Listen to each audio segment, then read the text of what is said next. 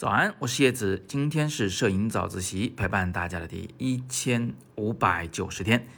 今天周二，我们来谈一个技巧方面的问题啊。正好呢，上次分享了那个在南极拍摄的小海狮，然后乐咖影像侵权同学呢就说啊，很少看到我发动物作品，让我多分享一些。我答应了他，所以今天就再来一张在南极拍摄的企鹅，顺便讲讲拍野生动物的一些技巧。为这个呢，我还翻了一下我的图库。原来我以为我没拍过什么动物，后来一翻发现拍的还是有那么一些的啊，有那么十几张自己比较满意的照片。但是呢，我毕竟不是那个野生动物摄影的爱好者，就没有专门追着野生动物去跑去拍过。呃，所以呢，我也只能就我的这个经验范围内啊，给大家做个简单的分享。那首先呢，就是我在拍野生动物的时候，就常常用的是一个超长焦的镜头。它是一支等效焦距一百五十毫米到六百毫米的镜头，呃，为什么要超长焦？这个好理解，主要是因为我们没有办法接近它们，就想把它们拍清楚、拍大，把那个新鲜感给拍足了，那肯定是要用一个长焦到超长焦的。有人可能会认为三百毫米镜头够用，但是据我的经验啊，三百毫米其实也没多长，六百毫米呢是肯定够用了。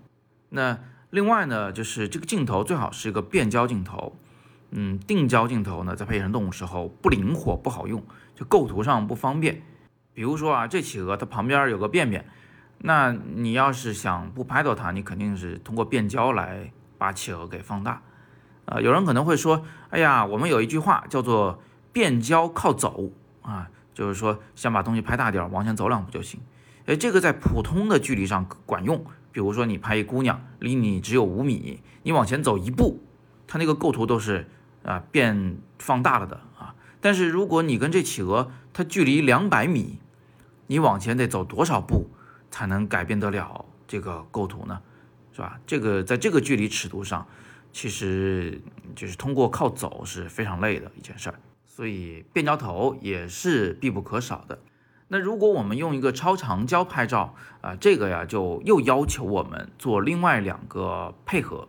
第一个呢是一定要打开相机的。防抖功能，这个时候相机的防抖功能是越强越好，因为在那么长焦的距离上，轻微的手部的运动、抖动都会导致画面剧烈的运动，呃，构图构不好不说，还很有可能会因为这个抖动拍出模糊的照片来。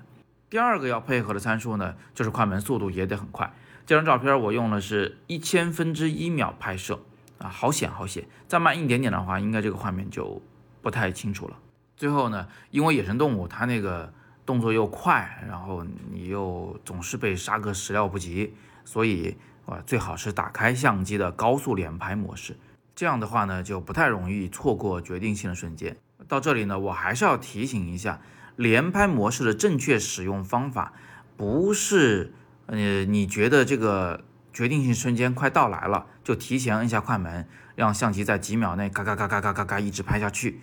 不是这样的，这样很容易错过最好的瞬间，因为，呃，连拍的每一张照片之间的时间间隔还是蛮大的，所以呢，正确的做法应该是，你看到那个瞬间快到来了，然后在那一瞬间里摁下快门，拍下第一张照片，接下来呢，别撒手，让相机帮你，呃，像是个惯性似的啊，在后边多拍几张照片作为备选，嗯，这样的话会比较好，会有更大的把握拍到最好的那个瞬间。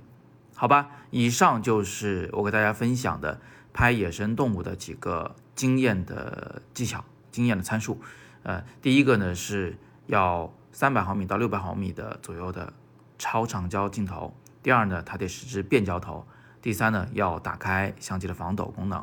第四呢，是最好要使用高速快门，我用的是一千分之一秒。如果拍鸟的话，还得更快。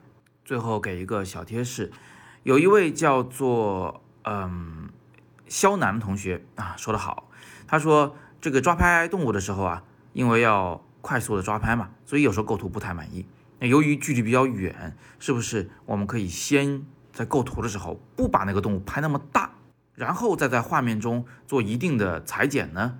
呃，是的，呃，但是由于裁剪会损失画质，所以呢，我们一般就是拍特别运动快的动物的时候。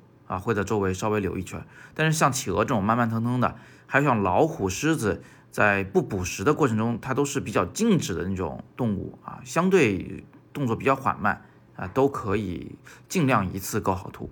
那么今天我们就聊这么多。最后是个好消息，西安的同学们有福了啊！那个喀图西安摄影会，也就是由西安的喀图的学员、粉丝和其他摄影爱好者们自发组成的摄影的社团组织呢，总算是宣告成立了。你们有了自己的组织，呃，在底部二条图文链接中，你们可以看到摄影会的一些介绍以及加入摄影会的方法。摄影这个东西呢，确实是找一帮小伙伴们一起玩儿，会进步更快，玩得更开心。那今天是摄影早自习陪伴大家的第一千五百九十天，我是叶子，每天早上六点半，微信公众号“摄影早自习”，不见不散。